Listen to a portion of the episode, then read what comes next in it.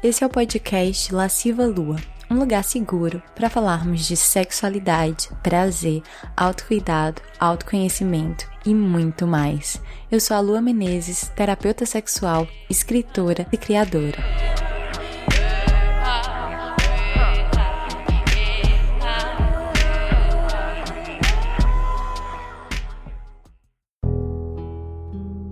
Essa temporada do podcast é patrocinada pelo curso Jardim das Delícias, um curso online para mulheres sobre prazer e sexualidade feminina, para se juntar a essa comunidade de deusas que se empoderam dos seus corpos. Basta acessar o site www.lascivalua.com. No episódio de hoje, a gente tem uma convidada muito especial. Eu vou conversar com a Rita Batista e a premissa do episódio é muito simples. A gente partiu de uma pergunta: O que é ser uma mulher forte? Sem mais delongas, vamos pro episódio.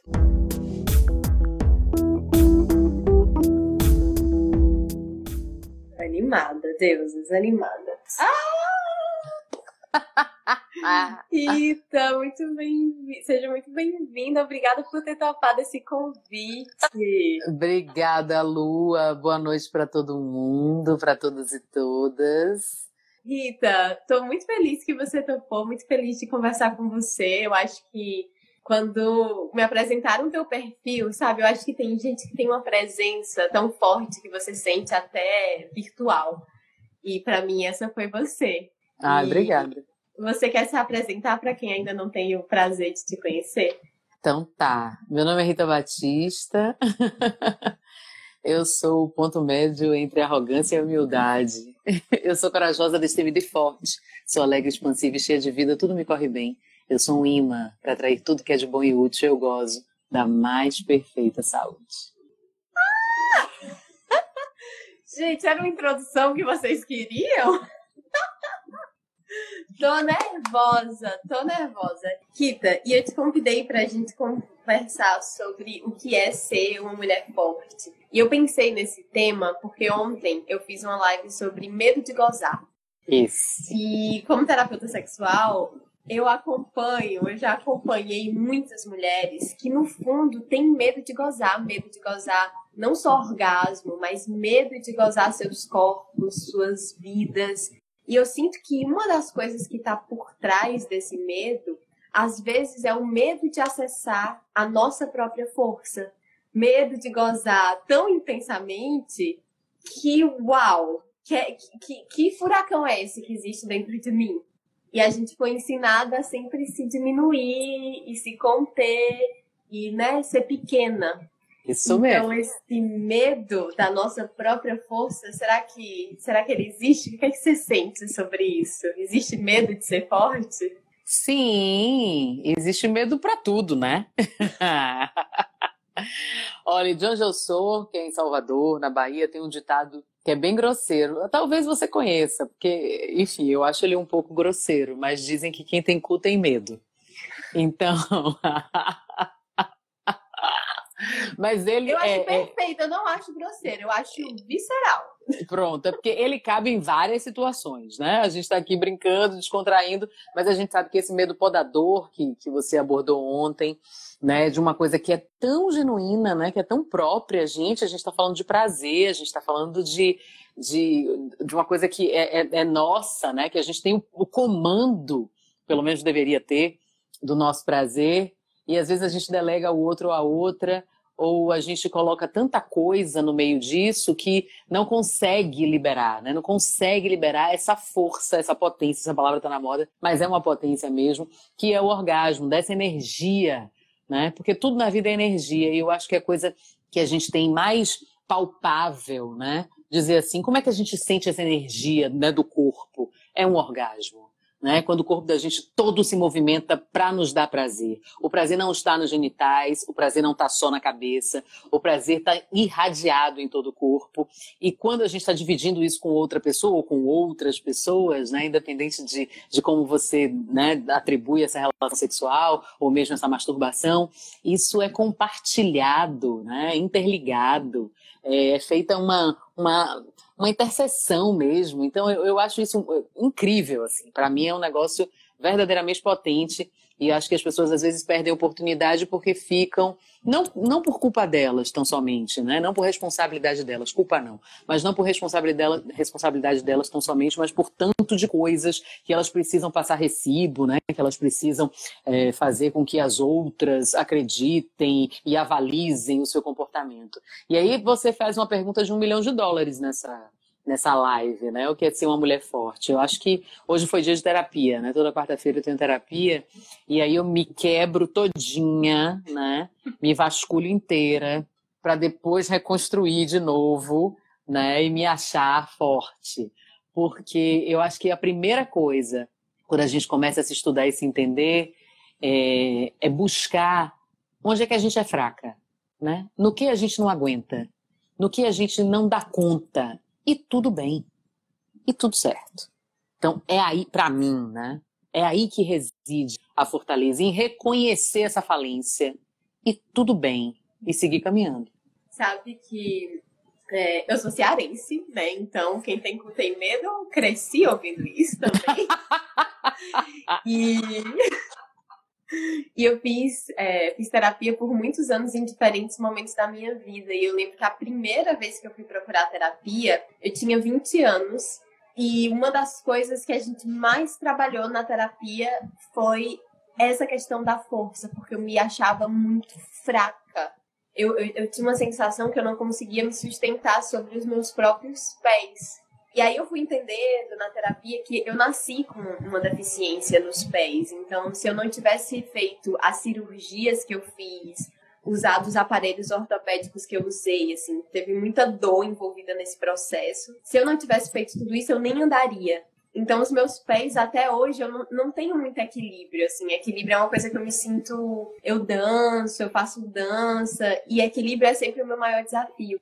E aí eu lembro que o meu psicólogo da época, ele fazia muito comigo exercício de enraizamento, de ficar em pé, enraizar e trabalhar essa questão de entender que ali nas minhas raízes tortas estava também a minha força.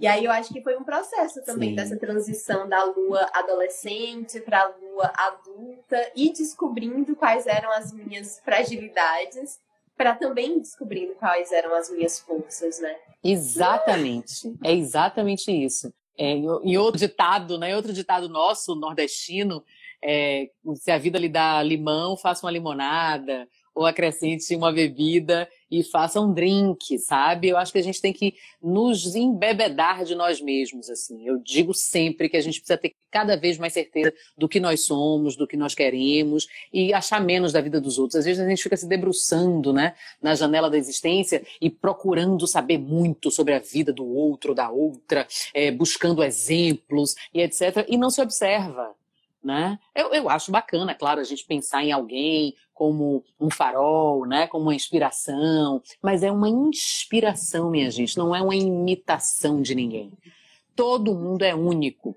Toda pessoa é uma pessoa. Aquele amontoado de, de átomos, né, que se formaram moléculas e células, tecidos, é único, único, nem gêmeo tem tudo igual. Pode ter do lado de fora igual, mas dentro é único. Então é preciso que a gente se aproprie disso verdadeiramente. E as mulheres principalmente.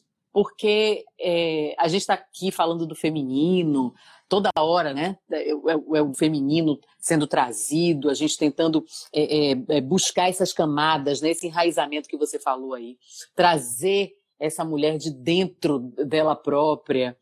E, e a gente não percebe o quanto ainda a gente tem que cavucar, né? A gente tem que futucar na própria terra. Então, gente, o processo é pessoal e intransferível. Lua é maravilhosa, ela vai despertar o que é de melhor em você. Ela já faz isso, mas é preciso que você queira. É a história do medo de gozar. É, é, é o mesmo princípio. Tem que querer. Sim. Eu tenho muitas alunas, né? E, e eu sempre falo assim para as alunas dos, meus cursos que o máximo que uma professora faz é apontar o caminho e ir com você até ali, até a encruzilhada. Mas tem um caminho que precisa ser percorrido, que é só a gente que percorre. e que só a gente sabe as dores e delícias desse caminho. E por mais que a gente encontre pares e faróis, como você falou, e amigas e rede de apoio, talvez, pelo menos para mim, assim, ser forte é muito essa confiança de que eu sou capaz de trilhar o meu caminho. Eu sou capaz de viver as minhas dores, eu sou capaz de gozar as minhas delícias também. Eu acho que passa muito por esse porque a gente, muitos disseram por muito tempo que mulheres eram incapacitadas, né? Até, sei lá, até a década de 70, 60, a gente não tinha CPF, sabe? A gente não podia abrir conta em banco sozinha. e faz pouco tempo, faz pouco tempo que a gente tem conquistado a nossa independência. Então essa segurança de trilhar nosso próprio caminho, eu sinto que ainda que ainda desestabiliza a gente, né? Sim, super. É, e essa coisa do, do doutrinamento, né? Você falou há pouco. É, que nós até por tempo, pouquíssimo tempo, ainda tínhamos que ter a outorga dos maridos, uh, dos pais, né, para ter o CPF, para votar.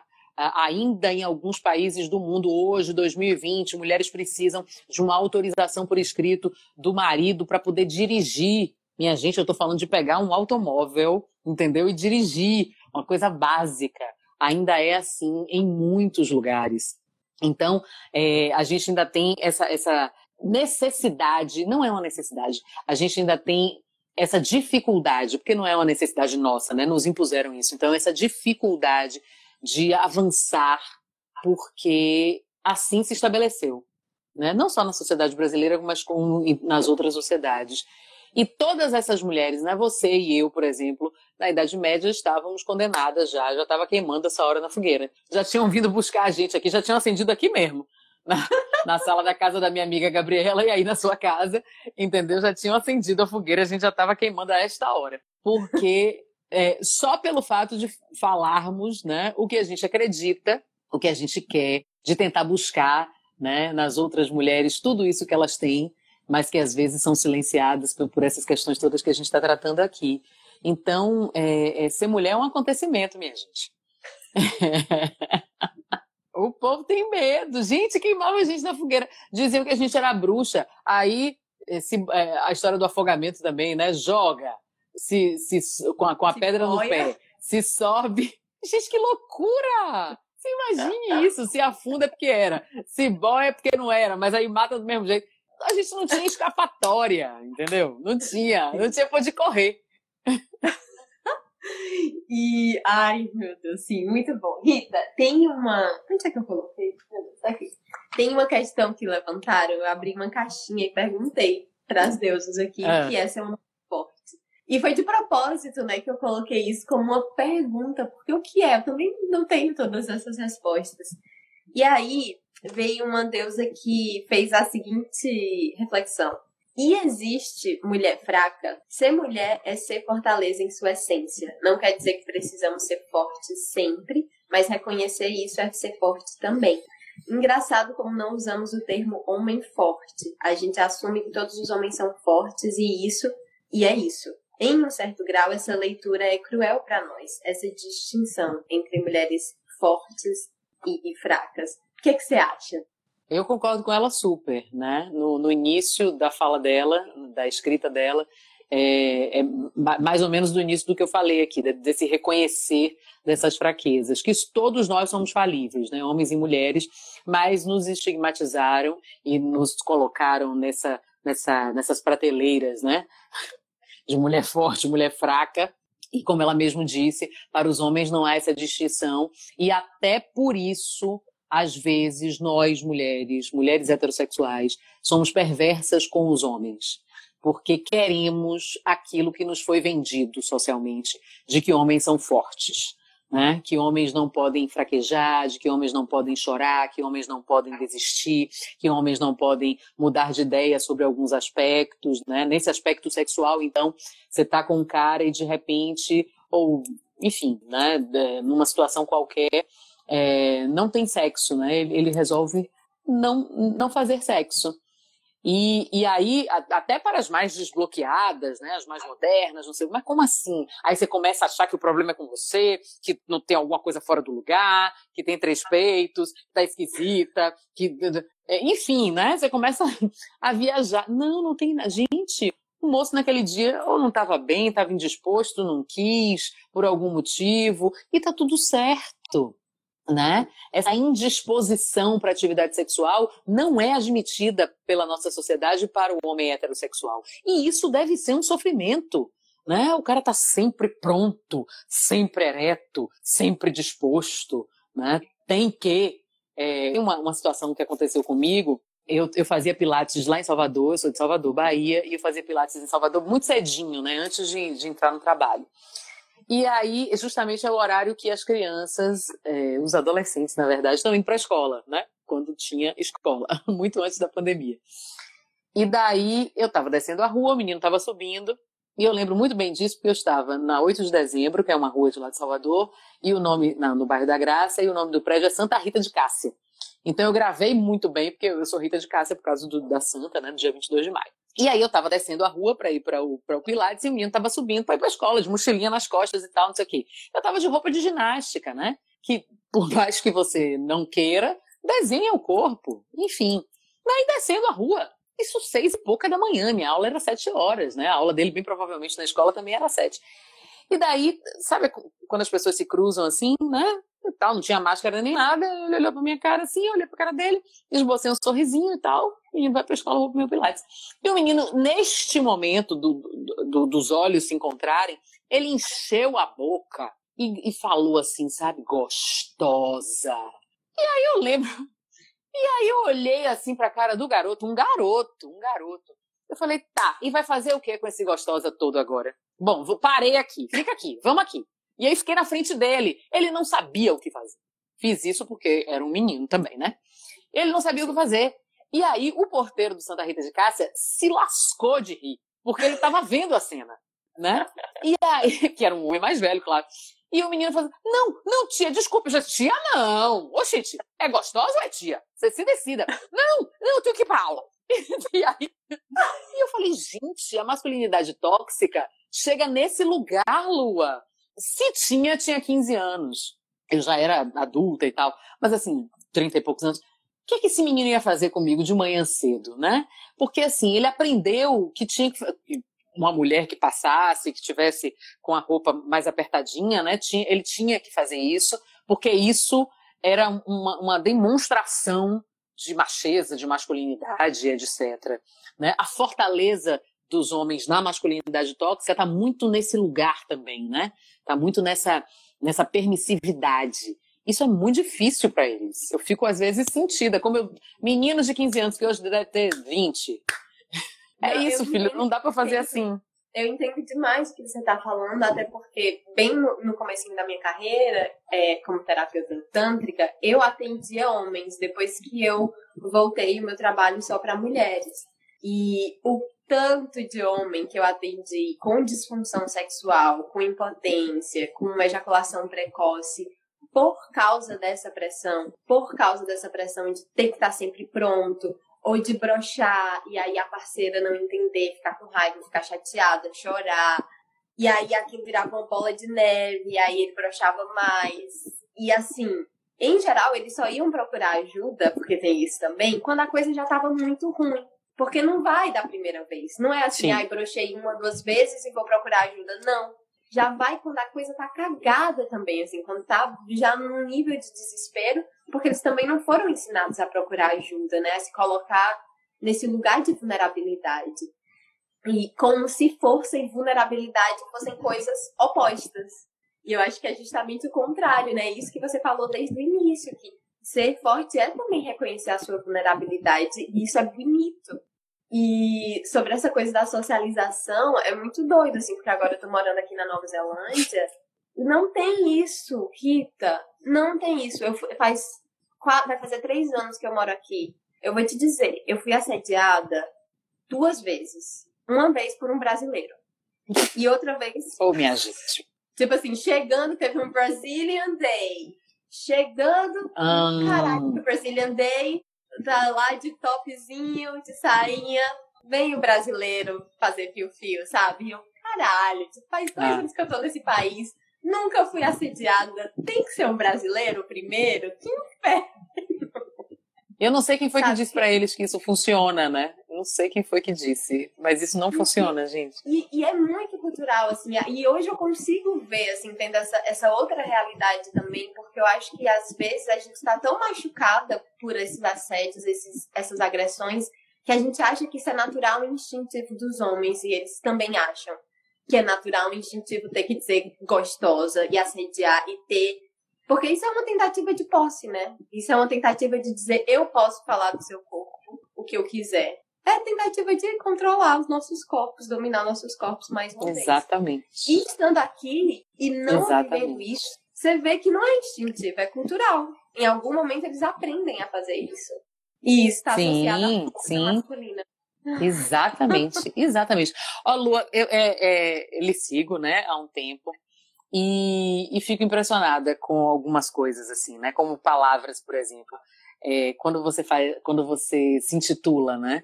As suas redes sociais, enfim, as pessoas conhecem por Lasciva Lua. E, e toda vez, toda vez que eu ouço Lasciva, essa semana eu ouvi muito que eu falo, ah, você vai fazer a, a live com Lasciva, você vai fazer a live com Lasciva Lua, não sei o que, não, não.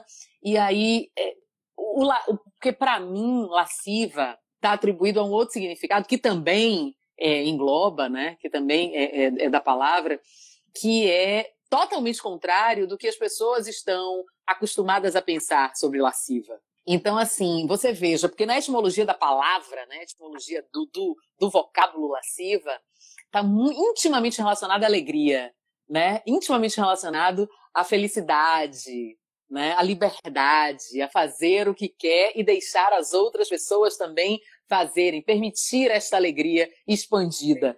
Mas na nossa sociedade, principalmente na nossa sociedade, é, as mulheres, e, e atribuído às mulheres, né?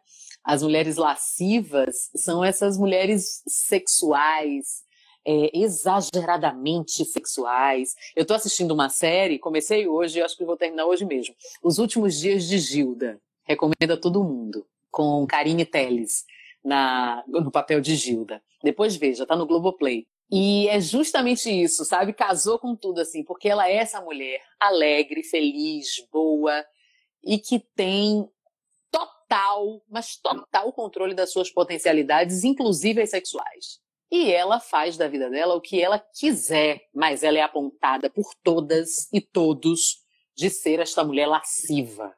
Então eu acho maravilhoso você trazer o Lasciva Lua, sabe?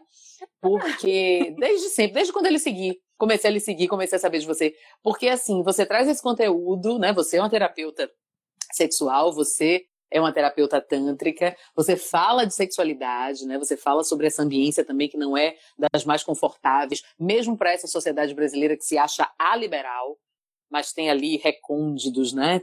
Tem saliências e reentrâncias, coisas escuras, assim, escuras não, mas coisas é, é, sombrias, sabe? E daí é, você coloca brincadeira nisso, sabe? Você coloca alegria nisso. Eu acho isso massa. Tinha que lhe falar isso. Mas vá, vá, siga que a live é sua. Ah, mas obrigada, obrigada. Eu gosto muito da palavra lasciva porque eu acho que ela é gostosa na boca. Você é, é isso, você enche a boca para falar lasciva, entendeu? E essa coisa da brincadeira vem muito do Tantra também, porque o Tantra traz uma palavra que é lila, que é brincadeira. E que o Tantra tem uma cosmovisão de que o universo ele é brincalhão. E eu acho isso muito incrível, principalmente pra gente que tem uma tradição, né, cristã muito grande. A minha avó era muito católica, então eu tenho uma referência da igreja católica lá da minha infância, sabe, do catecismo, e que tem muita culpa, tem muito peso. E que, voltando para o tema, a força da mulher nessa referência que eu tive, que é a grande referência feminina, é a Virgem Maria, e talvez me conte aí se essa outra sua referência da Santa Rita é melhor. Mas a Virgem Maria, eu lembro de ir para a igreja com a minha avó, em todas as estátuas a Virgem Maria estava sofrendo e chorando e com Cristo ensanguentado. E a Virgem Maria é forte. Mas o lugar da força dela, que me era apresentado, que me foi apresentado, era esse lugar do suportar. Mas do suportar num, num lugar que me assustava tanto, porque parecia tão pesado. Eu pensava assim, eu quero suportar, eu não quero carregar essa cruz, não. É muito sacrifício, né? Imagine, é você você tá casada e aí de repente um anjo é enviado, gente, com todo cuidado e de maneira nenhuma, né, falando sobre a fé das pessoas, absolutamente, mas assim, nesse contexto que, que Lua traz, eu acho importante a gente falar sobre isso, porque em nenhum momento ela teve escolha, né? Ela só agradeceu. Mas em nenhum momento ela teve escolha, porque o anjo chega e diz: mulher, tu vai parir uh, o Salvador. Aí José é avisado também pelo anjo, ela nem pode conversar com o marido. E aí depois ela tem o filho, e depois ela sabe do destino desse filho. Né? Você bota um filho no mundo, tudo bem, você não tem nenhum controle sobre absolutamente nada, muito menos sobre o destino do seu filho, mas Maria sabia que perderia o filho, gente. É difícil isso, né? É, é bem difícil. Santa Rita é a santa das causas impossíveis, né? Mas também teve uma vida difícil, assim, sofreu um bocado, tanto que depois é, entrou para o convento, mas ela é a santa das causas impossíveis. Então tem, tem essa, essa coisa também. Quando você fala da, desse lugar de força de Maria, né, e das mulheres, aí eu me lembrei de gravidez, porque gravidez também é um assunto, né?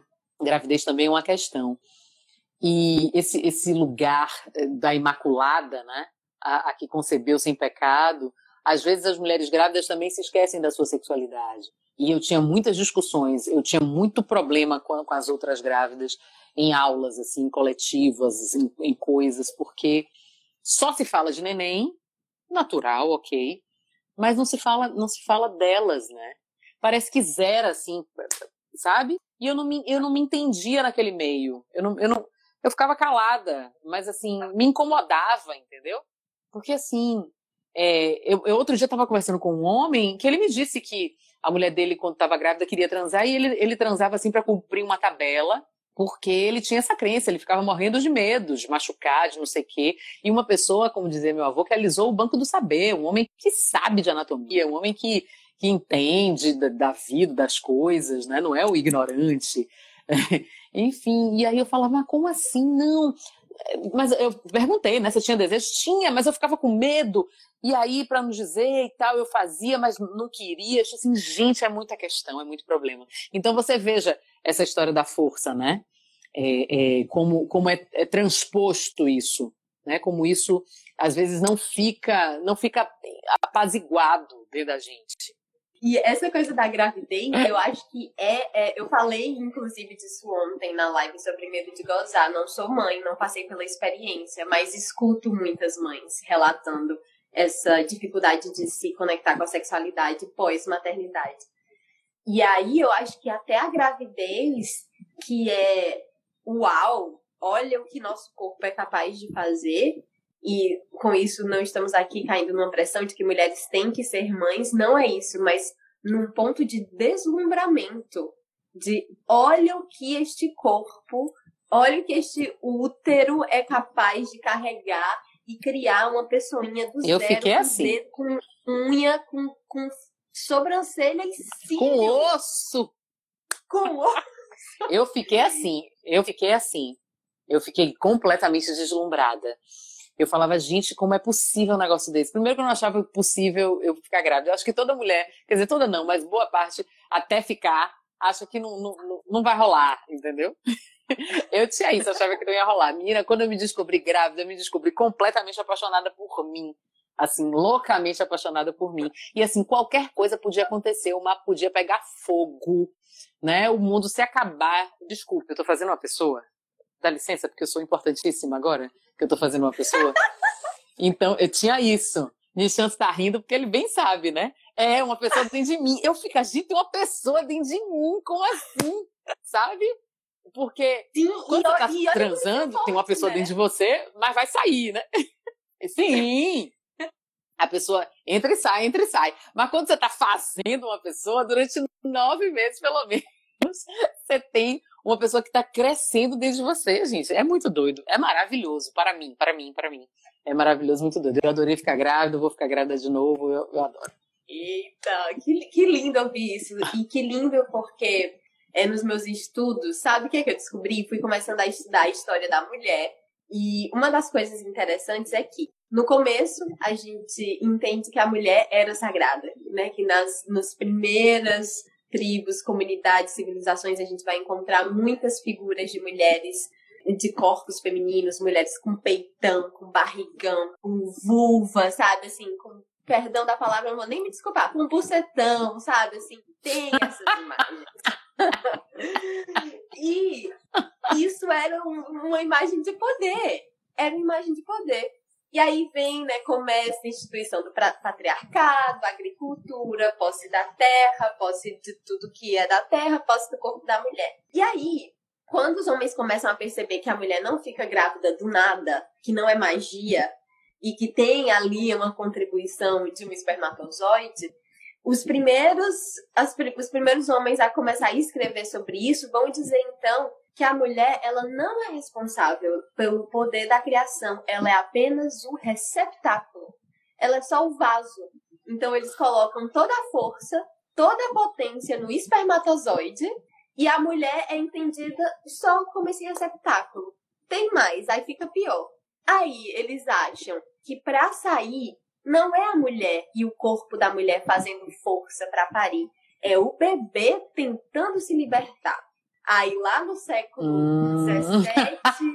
ou final do século XVIII, vem um parteiro homem, homem, europeu, branco, todas essas coisas que a gente já sabe, e descobre, ele descobre, olha a descoberta, que o, o, o útero ele se contrai e que isso ajuda olha. a parir. Aí eu fico, demônio, se tivesse perguntado para qualquer mulher que já pariu, e já tinha descoberto isso antes. Exatamente, exatamente. Destituir a nossa força. Todo o tempo, né, de esvaziar o nosso discurso, de nos silenciar, de nos negligenciar, de nos vilipendiar todo o tempo, né? Todo o tempo atribuir a, a mulheres livres, né? A mulheres que as, a mulheres que gozam, né? A mulheres que transam, que essas mulheres não têm um comportamento que deveria ter, que essas mulheres são lascivas, que essas mulheres são desbocadas, que essas mulheres são desmedidas, que essas mulheres isso, que essas mulheres aquilo. É o tempo inteiro isso, né? É até nos dias de hoje, vão, vão pegar no nosso pé pro resto da vida, eu acho. Mas a gente tem esse, esse poder também, né, de fazer o que, quer, o que queiramos fazer do nosso corpo e lembrar a, ao mundo, né, ao universo, que se tem gente aqui, vem através de uma mulher. Então, se ela se retar, acaba. Acaba a brincadeira, pronto. Acaba essa brincadeira de, de nascer e de viver. Acabou. A mulher se retar, não tem mais. E pronto.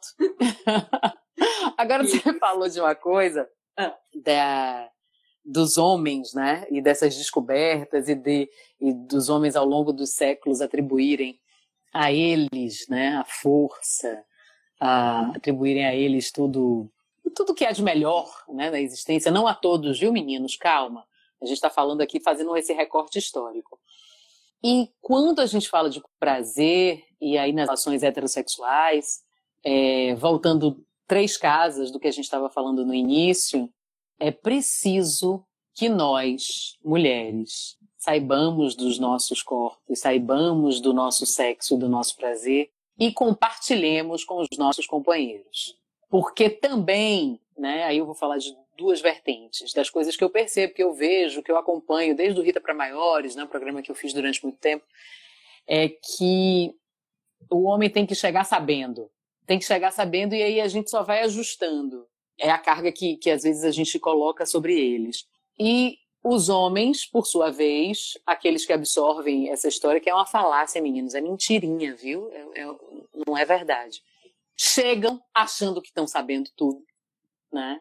E terminam deixando essa relação capenga, né? Essa mulher insatisfeita, esse sexo, essa troca não acontecendo, né? Esse sexo cartesiano, igual, é, enfim, do mesmo jeito que se faz com todo mundo, né? Lembrando que cada pessoa é única, cada pessoa tem pontos de prazer diferentes. Às vezes você com a mesma pessoa, com o seu parceiro ou a sua parceira de, de muito tempo, você vai se descobrindo, você vai amadurecendo. E é preciso que isso seja experimentado com calma, com tranquilidade, gente. Sexo é maravilhoso, sexo é uma troca incrível de energia e de experiência. E às vezes eu, eu vejo muita pressa, sabe? Até com, com os mais velhos, assim, ali nos 40. Mais velhos, quando eu falo em relação a quem está começando a vida sexual agora. É, muita, muita agonia, muita pressa. Calma, calma, tenha tranquilidade. Tem que provar o que a quem, gente? Sim. E, e o quanto essa, essa pressa, às vezes, acaba prevenindo a gente de descobrir essa força que a gente falou. Porque se é sempre tá tudo bem com, com rapidinhas. Eu gosto de rapidinhas também, principalmente quando tô no Sim, sim. Boca. E tudo bem. Mas essa pressa, às vezes, se a gente fica só no superficial e só naquele orgasminho superficial, a gente não vai descobrir essa força que a gente falou. Que isso talvez precise de mais tempo, de mais exploração, de mais mergulho, né, dentro de si mesma e da experiência do prazer e de ser corpo. Porque é muito doido ser corpo, né? A gente é esse corpo aqui com. Se dedique. Com ossos que nossa é... mãe fez. E se dedicar, a gente às vezes a gente sai para almoçar ou para jantar, né? E a gente demora, né? Porque tem entrada, tem primeiro prato, segundo prato, depois é, vem o, o, o, principal, depois tem sobremesa, depois tem, tem licor, tem café, tem isso. Então faça da sua vida né, esse banquete delicioso com vários pratos, com muitos talheres. E se farte disso, sabe? Se lambuze disso. E com tranquilidade. Eu não vejo ninguém que sai, vamos almoçar, vamos almoçar a lua, né? a gente combina. A gente não, não, não fica olhando pro relógio, não fica agoniado, não fica tenso, não. A gente relaxa. É a mesma história. Eu não consigo entender como é que as pessoas não relaxam sexualmente falando, né? Não se tranquilizam, não se, não se, porque tiram a roupa, conseguem se despir, mas não conseguem ter intimidade. Intimidade não é tirar roupas, não, gente. Intimidade não é interpenetrar o outro, não.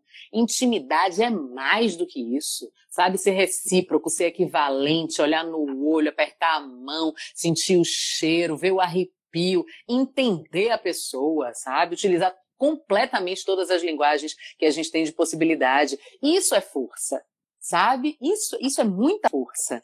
Então, prestar atenção em si, prestar atenção como é que você reage e, e, assim, pode ser rapidinha, mas quando eu falo de devagar, nesse tempo é, é linear, não. É dar dedicação para esse prazer, sabe? Velho, eu acho. Ai, eu acho maravilhosa, eu concordo. E essa coisa que você falou, né? O quanto a intimidade, essa conexão que vai para além do se desnudar, o quanto isso é força também. Eu também acho que se conectar humanamente em tempos tão desumanos, isso há de ser força, né? Para mim não há força maior do que o amor. E aí teve uma das minhas melhores amigas do mundo, que na caixinha que eu abri perguntando o que é ser uma mulher forte, a Paulinha, Paulinha escreveu: amar a si mesma sobre todas as coisas e eu achei isso muito bonito, assim, muito potente, porque amar a si mesma sobre todas as coisas. Maravilhoso. E você se respeita. Que você não vai deixar que o outro te machuque ou passe por cima dos seus limites, porque você se ama acima disso, né? Acima dos abusos de qualquer, qualquer um. Eu achei muito forte isso que ela escreveu. Mas é, é, porque esse amor, né? É puro, verdadeiro, genuíno, é, é, é, você ter uma das coisas que fui aprendendo mesmo na vida, ainda estou no processo. Eu sempre fui muito rígida, né, comigo, muito dura assim comigo. Então, de você se acolher, sabe? De você se entregar a esse abraço de novo, de você perceber as suas vulnerabilidades, as suas fragilidades, as suas fraquezas, né? Esses pontos que você não domina, porque você não precisa ter o controle de tudo. Eu sou essa pessoa que gosto de saber de tudo, de que quero o controle de tudo, de que preciso antecipar as coisas. E aí, tipo, descansa, guerreira. Sabe? Descansa, militante. E aí eu aprendi a descansar. aprendi. É, descansa, feminazi. Calma, relaxa. Sabe? Aprendi a descansar na vida. E me entregar a isso, porque Senão a gente está sempre com o ombro levantado, né? Tá sempre esperando, preparada para um embate. Não, tudo vem a mim com facilidade, alegria e glória, sabe? Eu quero. Ah, não, mas você quer as coisas que eu quero? Quero tudo muito fácil, porque a vida é cheia de tudo para todo mundo. É preciso só que a gente descubra de que forma a gente alcança. Mas eu acredito nesse mundo verdadeiramente abundante e próspero. Acredito verdadeiramente que a divina substância preenche todos esses espaços vazios e cria uma ambiência de ressonância, sabe? De reverb, de tudo que é positivo, de tudo que é bom. É por isso que a gente precisa vibrar alto, sabe? Quando eu virei essa chave, as coisas começaram verdadeiramente a acontecer na minha vida, no meu corpo, na minha existência, na minha aura, na minha energia. E eu acho que, que, eu, que eu tô cada dia mais nessa frequência aí, sabe? Eu acho que você tocou num ponto que eu queria muito que a gente tocasse mesmo. Porque eu acho que também é, se ver como uma mulher forte, por um lado, pode ser muito empoderador, porque a gente foi, né, dita, nos disseram que a gente é o sexo frágil. Então, por um lado, reconhecer a nossa própria força, eu acho que pode ser incrível para a gente trilhar nossos caminhos. Por outro lado, eu acho que tem aí uma questão que é mal entender essa questão da força e achar que ser forte é suportar tudo, suportar o abuso, suportar sobrecarga, sabe? Dar conta de tudo sozinha. E eu acho que a gente precisa desconstruir essa isso daqui porque tá muito errado e só vai deixar a gente muito maluca da cabeça, né? Essa sobrecarga toda. Exatamente, Lua. Exatamente isso. Ser forte é saber até onde você pode ir. Tem uma música que diz assim: Mas eu só ponho meu boné onde eu posso alcan alcançar. É, onde eu posso apanhar. Mas eu só ponho meu boné onde eu posso apanhar. É isso, né? Devagar se vai ao longe, devagar eu chego lá. É isso. Você põe seu boné aqui e você sabe que você vai alcançar. Você pode até levantar o pé um bocadinho, né? Usar um salto, botar um banquinho, uma escada e tal, mas você não precisa se arriscar, sabe? Você não precisa, é, é, é, enfim, em nome de quê? Do quê? De quem? Para você ficar suportando as coisas, né? Para você ficar achando que vai é, é, é, carregar e aquilo é, é, sacrificial demais, sabe? É a mesma coisa do amor materno, né? Que o amor materno tem que ser sacrificial, que a gente sofre muito, a gente se esquece. Alguém falou aí, não, porque quando a gente tem filho, a gente se esquece a gente. Não, é aí que a gente tem que se lembrar mesmo, porque a gente vai nutrir ali uma pessoinha, vai criar, né? Tem que viver ali, pelo menos a gente espera isso, que a gente viva até ver os nossos filhos criados e tal. E, e, e, sabe, ali no puerpério e tal, talvez a gente se perca, porque é aquele momento que a gente também tá, a mãe nasceu junto com aquela criança, né? Então a gente está se reconhecendo e tal. Mas depois segue. A gente tem que seguir, né? E seguir se lembrando tem uma coisa que eu brigo muito, por isso que eu não entro mais em negócio de, de maternidade, não me chamo para live de maternidade, porque quando eu falo isso, cria-se uma ofensa. Ah, porque a gente começa a pensar primeiro no, no filho da gente. Depois que a gente tem filho, a gente pensa primeiro no filho da gente. E aí eu sempre fico calada, né? Porque eu não acho isso e não faço isso. E meu filho tem três anos, né? Eu tenho um filho com Nishanto, meu marido, Marcelo. E, e eu tô aqui em São Paulo, eles estão em Salvador. E é, é inadmissível para muitas mães essa distância. Morro de saudade. Ontem estava aqui chorando a falta dele, sabe? Mas assim, logo depois, opa, né? Tipo, eu tenho um objetivo e nesse momento tem essa separação, mas daqui a pouco tá junto de novo. E eu não me esqueci que eu sou mãe dele, nem, nem deixo ele esquecer que eu sou mãe dele. E é importante que a gente seja inteira.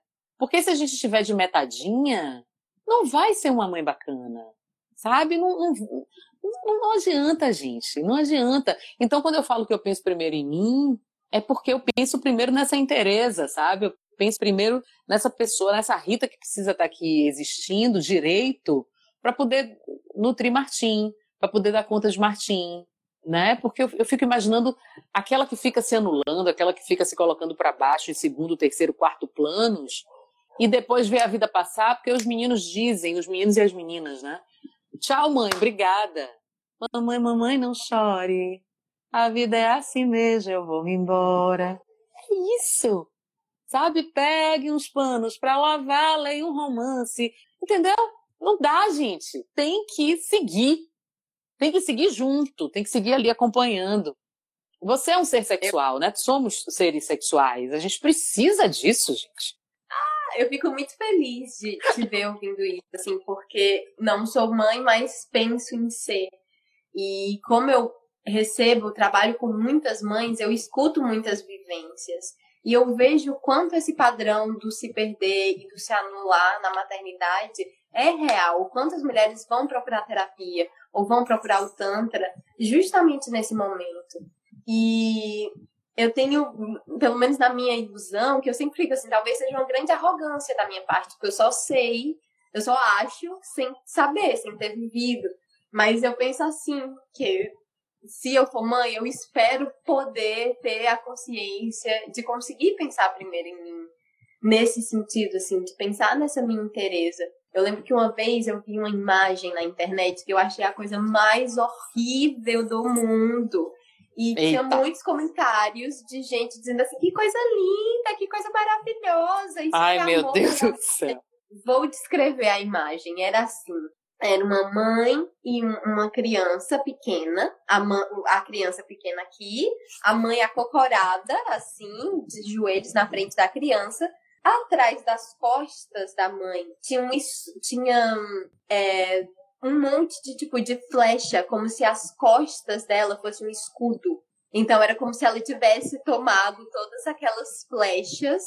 Era uma figura bem violenta, assim. Ela tivesse tomado todas aquelas flechas para proteger, proteger a criança. E eu entendo, imagino que deve ser um instinto de leoa louca você de proteger seus filhos. Mas Sim. a imagem era tão pesada, porque era assim, era para falar do amor de mãe, desse, desse amor que aguenta que é sacrificial. Que é sacrificial. Exatamente. Tem que ter um sacrifício. Não pode simplesmente amar e ser bom e ser divertido, não. Tem que ter um sacrifício, tem que ter uma pena, tem que ter uma olheira, tem que ter uma dor, tem que, sabe? Amamentar. Oi, menina. Um negócio que eu briguei muito, Marcelo tá dizendo aqui que o interagente dele disse que Martim tinha muita sorte de ser criado por nós dois, né?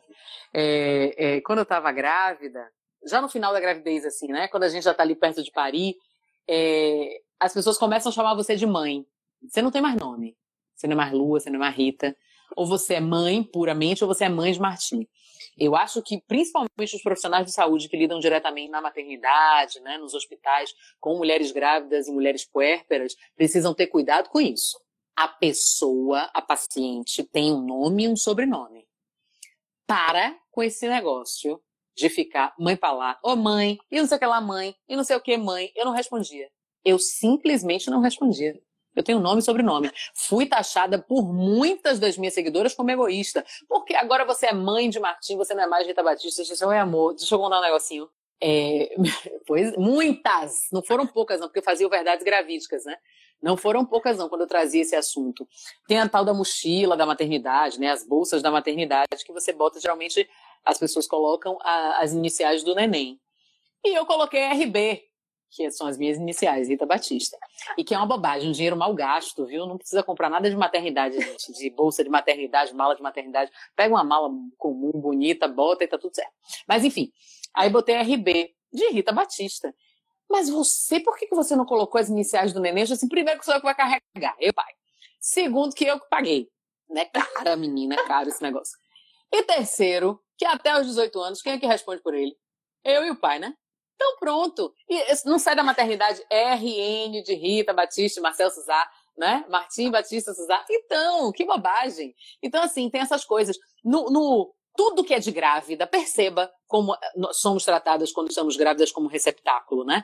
A história de, da hashtag não pegue na minha barriga, que é outra, foi outra confusão que eu arrumei nessa gravidez, porque ela deve ter um, problema, porque o menino deve ter um problema, porque ela é chata, porque ela é insuportável, porque ela é isso, porque ela é aquilo, porque você é uma pessoa pública, eu disse assim, meu amor, eu sou pública, mas o meu corpo não é.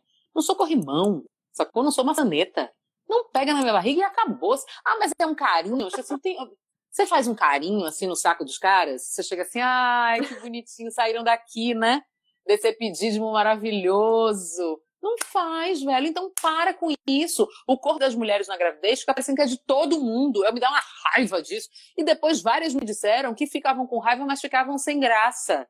Olha, ficavam sem graça de dizer não, não pegue não, não venha não e tal. E aí a mulher só é retratada, Lua, do, do pescoço para baixo todas as fotinhas, todos os closes, todo o material, né, que fala de maternidade, é só a barriga. Somos só uma barriga andando por aí, né? Sem cabeça, sem braço, sem perna, é só uma barriga, né? As, as pessoas não olham para a mulher depois que ela tem filho. As pessoas vão visitar o neném. Nem pergunta se a criatura está precisando de alguma coisa, se quer alguma coisa. Todo mundo sabia. Quando dizia, ah, vou aí, tá precisando de alguma coisa, tô. Eu sempre estava precisando de alguma coisa e era para mim a coisa. Sempre. Sabe, eu obrigava minha mãe, as pessoas a fazer minha isso. Minha mãe me ensinou isso. Minha mãe disse para mim, não sei quando foi que ela me disse isso, mas ela me disse quando você for visitar um, alguém, alguma amiga sua que teve neném, leve coisa pra mãe. Ela, minha mãe me falou isso. E agora eu levo comida. Eu levo comida congelada. Alguém pariu perto de mim, eu tô levando comida, que eu sei que a pessoa não vai ter tempo de comer, de fazer comida. Gente, ia depender da mãe, né? Claro, você tem que perguntar. Mas assim, às vezes ela quer só tirar duas horas de sono ali sem ninguém incomodar. Você vai visitar, então segura este neném duas horas, que é o tempo mais ou menos ali entre uma mamada e outra, né? Para ela dar uma descansada, tomar um banho, lavar o cabelo, sabe? Desde presente uma massagem para esta mulher, sabe? É, pergunte, minha gente, fale, não para de ficar falando de menino, de peito, de, de leite, de não sei o que, nananã, conta, conta outra coisa, né? Veja o que, é que ela lhe propõe de conversa. Porque, gente, não é mole, não. Não é mole, não. Eu, e aí, é por imagino, isso que as coisas todas imagino. acontecem ali naqueles três meses, né? E, é uma delícia, sobre, mas não é mole, não. Sobre esse assunto ainda tem um dado muito terrível, assim, e que tem a ver com força e que tem a ver com preconceito também.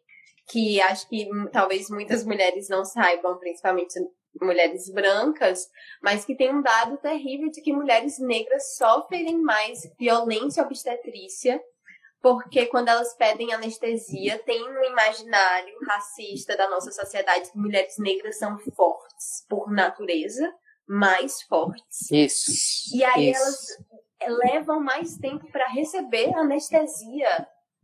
Eu lembro que quando eu, sabe, me deparei. Quando não é negado, né? Quando não é negado, simplesmente negado. Como? Como é isso, sabe? Assim, como também esse estereótipo da mulher negra forte é pesado para vocês, Rita?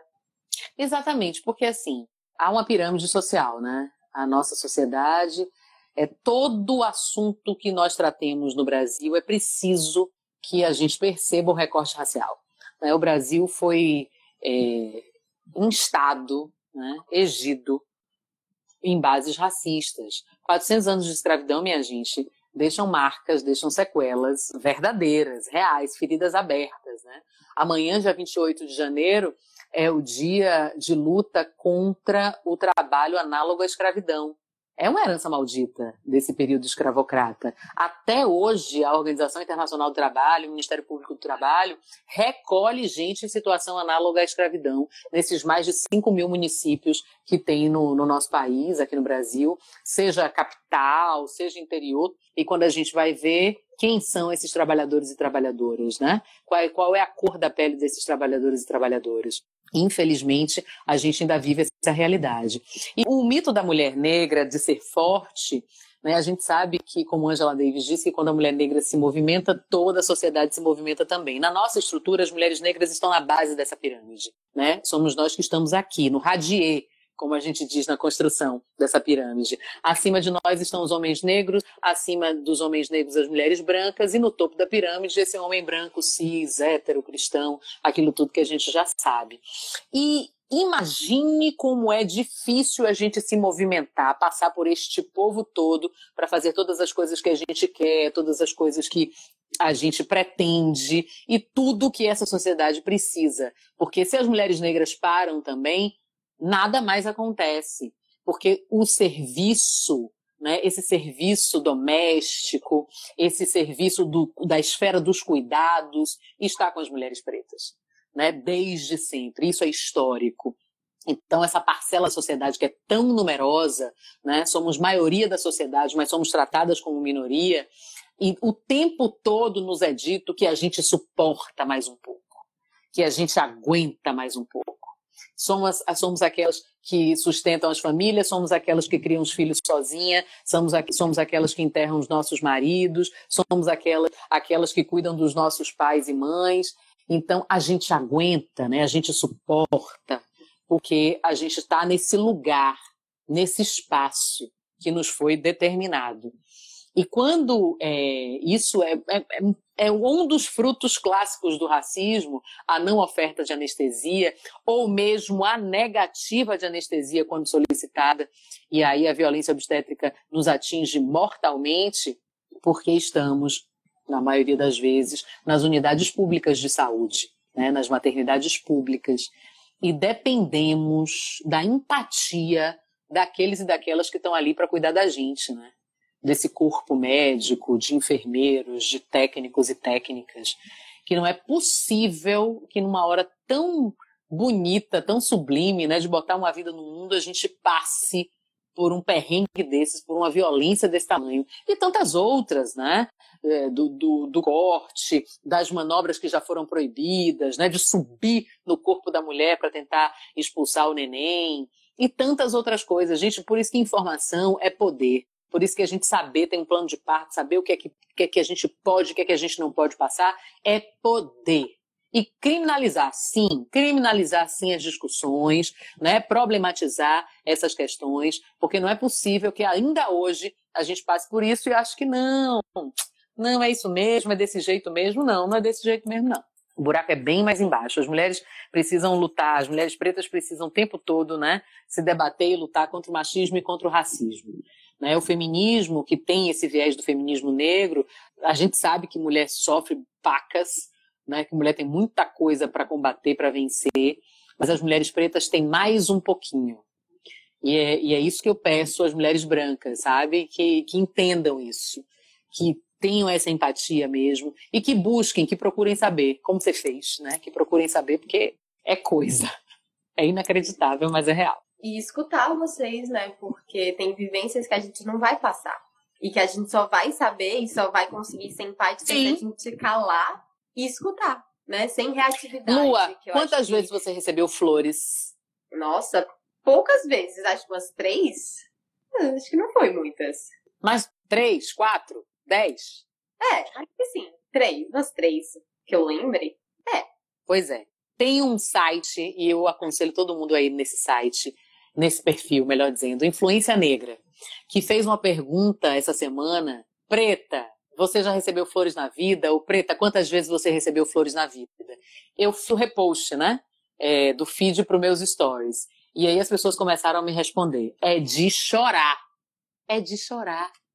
As mulheres pretas, raríssimas, receberam flores. E quando receberam, foram em pouquíssimas vezes. Né? Pouquíssimas ocasiões as pessoas podem achar até, ah, é uma bobagem, né? O que, ah, que é que isso vai dizer? Não, gente, não é bobagem, não. O simbólico importa, importa muito. A gente vive numa sociedade imagética. Né? A sociedade brasileira é altamente imagética. Essas construções são importantíssimas para aquilo que a gente está falando, para esse fortalecimento, sabe? É carinho, sabe? É um agrado. Então, eu, eu fiquei assim, sabe? Eu imaginava que não era um continente grande, mas não imaginava que era tanto das que nunca receberam. Desse homem achar que. Hum, gente, não estou responsabilizando todos, mas desse companheiro, ou o mesmo companheiro, achar que não precisa. Né? Achar que tá bom, que não precisa, que não, não precisa fazer isso, não precisa. Presenteiem as suas mulheres, sabe? É, e principalmente se você é casado ou casada com uma mulher preta, você sabe quais são as faltas. Você sabe. Você sabe onde estão os buracos. Você sabe onde estão as ausências. Então faça, faça esse carinho, essa delicadeza, sabe? Esse gesto. Porque é, é bom, é bonito, vai ser bom, você vai ver. E Rita, para as deusas é, pretas, principalmente, mas acho que isso vale para todas que não são casadas, que não têm um parceiro ou uma parceira. Será que comprar flores para si mesma também poderia ser um ato simbólico e de força, já que a gente está falando disso? Sim. Se fazer esse carinho, se tocar, saber, ter certeza, saber e ter certeza que você é uma criatura que pode e vai receber amor. Que você não vai receber só é, bronca, obrigação, conta para pagar, luta diária. Não, você também tem essa possibilidade de amar e ser amada. Sabe que essa troca pode acontecer com você e vai acontecer. Entende que mesmo que você tenha sido em algum momento da sua vida preterida, não era menina, eu não era nunca a menina das festas que era tirada para dançar. É, na minha adolescência. As meninas levavam comida, os meninos levavam bebida, e aí tinha aquele momento de, de das danças para a gente se armar, né? Era assim que a gente falava, para a gente se armar. Eu nunca era essa menina tirada para dançar. Eu era a menina que fazia os casais. E aí eu fui me encontrando neste lugar de fazer os casais. Porque também eu era menina desbocada. Eu já tinha essa voz na adolescência. Então eu era a menina que falava de sexo, eu era a menina né, que, que sabia das coisas, eu sabia muito das coisas em, em relação a sexo para as meninas e os meninos da minha idade, porque eu gostava, estudava isso tal. Então, é, ainda tinha isso, né? E eu era quase sempre até Roberta chegar na minha turma, Roberta Pimentel, você veja, né? Porque éramos as únicas. Até Roberta Pimentel chegar na minha turma, que foi na base do ginásio, eu era a única preta da, da sala. Então ainda tinha isso. E todo mundo era meu amigo, era amiga de todo mundo, mas para namorar, para ficar, para sair de mão dada, né? Pelos corredores da escola ou da festinha, era mais difícil. Mesmo quando eu era dona da festa. E o quanto a gente precisa falar disso, né? Eu lembro que a, a minha quando eu comecei a, a, ver o quanto era necessário que, né, nós, pessoas brancas, a gente se eduque em relação a racismo, eu fui tentando buscar na minha, na minha história, na minha memória, assim. E eu lembro que na sétima série, você falou de colégio, eu lembro que na sétima série eu tinha uma professora de matemática, eu odeio matemática, desculpa, gente, não sou de exatas, sou muito de humanas. Mas eu lembro dessa Também. professora porque ela falou uma coisa que eu nunca esqueci, porque eu não entendi na época um dia na aula, não sei como ela chegou nesse assunto. Ela falou que ela era, ela era uma mulher branca, que ela era casada com um homem negro e que quando ela resolveu casar com o marido dela, a família dela inteira se voltou contra ela e parou de falar com ela. E na minha cabeça, eu tinha, sei lá, 71 anos. E nunca antes, nas aulas de história que a gente estudou sobre escravidão, o termo racismo não era uma coisa. E eu lembro que é, eu nunca esqueci. Cara, isso foi na sétima série, porque eu fiquei tão chocada com aquilo que eu fiquei assim. Gente. É. Não entendi. Não entendi. E o quanto isso é comum na sociedade brasileira, né? Você sabe muito, muito melhor do que eu. Ai, gente, o buraco é muito embaixo. Exatamente, Lua. É comum, é, é real, é visível, assim, ainda hoje, em alguns lugares, a gente tem uma história, né? Eu e Nishanto. É, acho que a gente estava no início do namoro, Marcelo, não me lembro mais. Mas assim, a gente estava no Pelourinho. E a gente estava no Pelourinho passeando e tal, e a gente a gente estava num corredor assim de restaurantes, né? E aí as pessoas ficam com os cardápios na mão, te chamando, né? Lá no Ceará também, na, na, na em Fortaleza, no lugar do, do, do, turista, o pessoal fica quase puxando o turista pela mão, né? E aí as pessoas se referiam a ele assim: Gringo, gringo! Venha, gringo! Almoce! Vamos almoçar, gringo! Não sei o quê. E, e eu, a gente ria, sabe? Porque assim, Marcel, qual é isso daqui? Porque ele é um homem branco no pelourinho com uma mulher preta. Então eu tô aplicando um golpe no gringo, né? E, e aí eles estavam chamando pro. É isso, sabe? É, é, é sempre tem que ser a teuda do cara, nunca pode ser a mulher do cara, nunca pode ser a namorada do cara, nunca pode ser a esposa do cara, porque as mulheres negras são mulheres feitas para transar, né? As mulheres negras são mulheres que têm um fogo, tá as mulheres negras são lascivas. Isso, ai que horror. As mulheres negras são lascivas, ó. As mulheres negras é, foram feitas para para simplesmente para atender aos prazeres dos homens e não para serem amadas.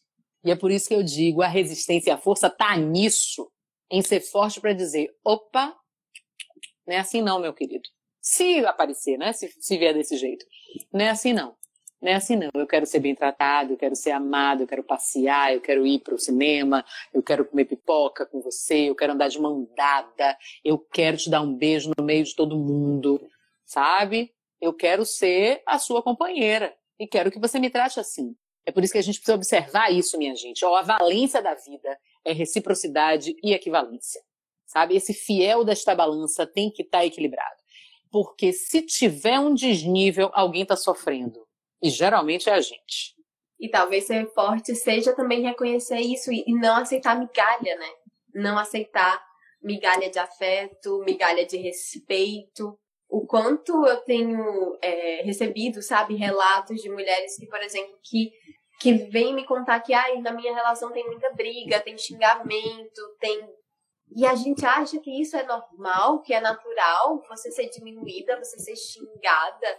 Então, para mim, ser forte tá muito isso também, né? De reconhecer qual o nosso valor e não aceitar menos que isso. E aí tem uma ameaça que eu acho que é a ameaça da solidão. Exatamente. Que, mais uma vez, para as mulheres negras é ainda mais pesado, mas que é uma ameaça que também é geral nesse sentido de que todas as histórias que a gente viu de filme, comédia romântica, em que tem mulheres protagonistas, a história é sempre de amor. E o final feliz é sempre terminar com alguém que é um homem. Então, o quanto a gente também não é ensinada a ser feliz sozinha, a ser forte sozinha. E, e, sozinha, que eu tô falando, é sozinha só de parceiro ou parceira, né? Porque eu acho que a gente nunca tá sozinha. A gente sempre tem conexões e, e tem outras conexões de amizade, de rede de apoio. E essas conexões também nos nutrem de amor. E que às vezes a gente fica só esperando um amor que vai vir de um parceiro ou parceira. Idealizado, né? Idealizado. Porque vendeu isso pra gente, a gente comprou, né? Exatamente, né? E aí a gente esquece, às vezes, de ver que, cara, a sua melhor amiga te ama tanto. A tua melhor amiga, sabe, sempre te escuta quando você precisa e você se sentindo não amada. Porque não tem um homem ou uma mulher te amando, sabe? A sua irmã, ou sua prima, ou sei lá, seu filho, te ama tanto. E você pode se amar tanto também. Que força que é reconhecer isso também, né? Que existe amor. E que ele pode começar. E você pode amar aqui. muita gente, assim, exatamente. E você pode amar essas pessoas, ou essas outras pessoas, dessa maneira conjugal, mas sem estar junto né? Porque não há nenhuma garantia. Gente, olha, formato de relação, quem escolhe é quem está na relação. Para de querer ficar se encaixando, né, no que foi dito, do que dizem, do que é, demonizando as relações alheias. Estabeleça a sua relação. Para de ficar achando sobre a vida dos outros, tenha certeza da sua vida. Tem uma outra série, eu tô, eu tô a, a maluca das séries, tá? Tem uma outra série que, apesar do título, é, é, é, é super engraçada, mas traz reflexões interessantes. É, porque as mulheres matam. Eu acabei de ver, acabei de ver essa. Também tá no Globoplay. Amo! E é uma série estrangeira. Série, não é maravilhosa? Não é maravilhosa? Maravilhosa. Gente, assistam. É divertidíssimo e traz reflexões interessantes. Porque é, cada um tem seu formato de relação. E cada um escolhe. Melhor do que ter é escolher o seu formato, é criar o seu formato junto com seu parceiro ou sua parceira. E deixa os outros, se ficarem confusos, se não estão entendendo, se não sabe como é, se lhe pergunta, deixa o povo achar. Ah, tem, tem uma música que diz que. É, como é? Se o povo falar, nem ligue. Nem ligue, deixa o povo falar, porque o povo vai falar, meu amor. Se você for casada virgem e bonitinha e tal, tal, tal, na igreja com um véu de 200 metros, o povo vai falar. Se você é, transa com todo mundo, o povo vai falar. Se você é tântrico, o povo vai falar. Se você é gordo, o povo vai falar. Se você é magro, o povo vai falar. Não adianta. O povo vai falar. Então, deixa falar. Que coisa. Vai. Eu, Rita, totalmente nada a ver, mas eu já, já estive num relacionamento a três. Que era eu, um homem e uma outra mulher. Sim. E eu lembro que causava um estranhamento, assim, quando a gente chegava nas festas e de repente tava três pessoas de mãos dadas, ou um beijava um que beijava o outro. Mas foi um período da minha vida que eu tava. que foi assim, depois de um relacionamento. Esse barulho que tá rolando aqui é o meu cachorro correndo que nem louco na casa, tá, gente? foi um momento da minha vida que eu acho que eu descobri uma tá. força, né? Eu ouvi. processo de. Ele tá louco, tá atacado é, esse processo de ir descobrindo forças, né? E para mim foi um, um, um, momento que eu descobri um botão do foda-se. Porque por muito tempo eu tentei reprimir a minha sexualidade, porque eu tinha medo de ser taxada de puta, e eu sempre me senti muito lasciva. Eu sempre senti que a sexualidade era uma força, era uma potência dentro de mim. E tentei esconder por um tempo, tentei fazer com doce, tentei, mas falhei, né, mulher? Porque não nasci pra isso. E aí, e aí, quando eu liguei, assim, esse botãozinho do foda-se, cara, eu não sei. Tipo, eu tive esse relacionamento, esse trisal, eu não faço a mínima ideia do que falaram. E na época eu morava em Natal. Natal é uma cidade grande, mas eu era da galera da arte, então todo mundo se conhecia. Ixi. Eu sei lá, eu sei lá o que falaram porque eu não tava escutando, porque eu não tava me importando. Eu acho que quando a gente também desapega. Exatamente. A gente nem a gente não escuta porque a gente para de querer escutar. É isso mesmo. É, gente, olhe, é, outro dia, toda hora tem uma polêmica, uma história, né? Toda hora me metem numa polêmica. Eu, eu tô aqui na minha, vivendo minha vidinha normal, mas aí, enfim. É, Marcel tem mania de tirar foto nu. Ele já veio com isso, ele gosta de tirar foto nu, ele posta as fotos dele nu, é o corpo dele, tá tudo certo. Pra mim tá tudo certo, né? O marido, e aí né, ele foi numa. Isso. Ele foi no, no em Pior, que é uma praia de nudismo, né, é, na Bahia, e fez umas fotos e postou uma foto e botou um coco assim na frente, né? E aí tem uma, tem uma brincadeira também de cadê coco, não sei o quê. Menina, o povo começou a me perguntar onde é que eu estava. Eu assim, eu tô em São Paulo trabalhando, ele estava no final de semana dele com os amigos dele, fazendo as fotos dele. Não, mas e aí, o que, é que você acha? Você permite? Eu achei assim, como permite. O amor, eu não sei de onde você vem, mas na minha casa não tem negócio de permitir nada, não. Né? Nem, nem, ele não precisa me pedir autorização para fazer o que ele quer fazer, e nem eu, né? Então, assim, não, não tem isso. A, relação é baseada no respeito mútuo, mas não tem essa coisa de se o cara tirou uma foto no. Tem, sabe, tem uma coisa muito engraçada. Quando eu tô com o Marcel em algum lugar, Acontecia também com, com outros relacionamentos. É, um homem se aproxima e quer tirar uma foto comigo, né? Enfim. Ah, aí chega. E aí, beleza, irmão? Posso tirar uma foto com ela? Aí eu falo, oi? Você vai fazer a foto? É é, você tá pedindo para ele tirar foto? É isso? Ou você tá perguntando a ele se eu posso tirar foto com você? Não, porque, né, e tal, a gente tem que. Outra coisa também que eu aprendi tem pouquíssimo tempo o cara, quando se apresenta a você, e você, ele sabe que você tem um compromisso, seja lá qual for, ele, ele não diz prazer, não. Ele diz satisfação. Você sabia disso? Não sabia disso. É. Tipo, oi Lua, tudo bem? Aí você diz, tudo bem, prazer. Não, você tem que dizer satisfação. Porque prazer só se tem com o marido. Minha filha, eu quase caí dura. Ah, não, meu povo. Não. Acredite! Ah, Alguém me diga aí se já ouviu falar disso. Alguém me diga, porque eu fiquei louca no dia. Eu disse assim, menino, você tá maluco? E o menino jovem, viu? O menino mais novo que eu. Não, não, satisfação. Satisfação. Eu falei, que satisfação? Que maluquice é essa de satisfação? Aí ele me contou isso. Eu estou passada. Rita, já fomos para mais Diga. de uma hora de live. É, essa é a live tá. mais longa que eu já fiz na minha vida. Mas assim, Eita. eu amei. Eu acho que a gente vai ter que fazer mais lives no futuro sobre outros temas, porque eu acho que achei que tá rendeu demais. Massa, a gente faz, a gente faz. Gente, eu quero mandar beijo para todo mundo que tá aqui. Depois eu vou ver a live. E aí vejo todos os comentários, mas pode me mandar lá no, no Rita Batista, que vocês sabem que nem que seja um coração eu respondo, mas é porque não dá, né, para falar tudo, comentar tudo, mas eu vi coisas interessantíssimas aqui. Sim, e Rita, muito obrigada por ter topado. Eu amei demais essa conversa. Você é. Você, você é uma deusa, só tem isso a dizer. E obrigada a todo mundo que estava aí também. Muito bom, muito bom poder bater esse obrigada. papo, estabelecer conexões. Tia, olha, tia menininha tá aqui também. Um beijo, um be... gente, um beijo para todo mundo. Depois me digam as impressões beijo. de vocês lá no, no direct. Sim, Lua, querida, parabéns, viu, pelo trabalho. Obrigada. Ah, obrigada. Deixe Sim, exatamente. Ela vai salvar. Vou. Pronto. Beijo, gente. Beijo, Rita.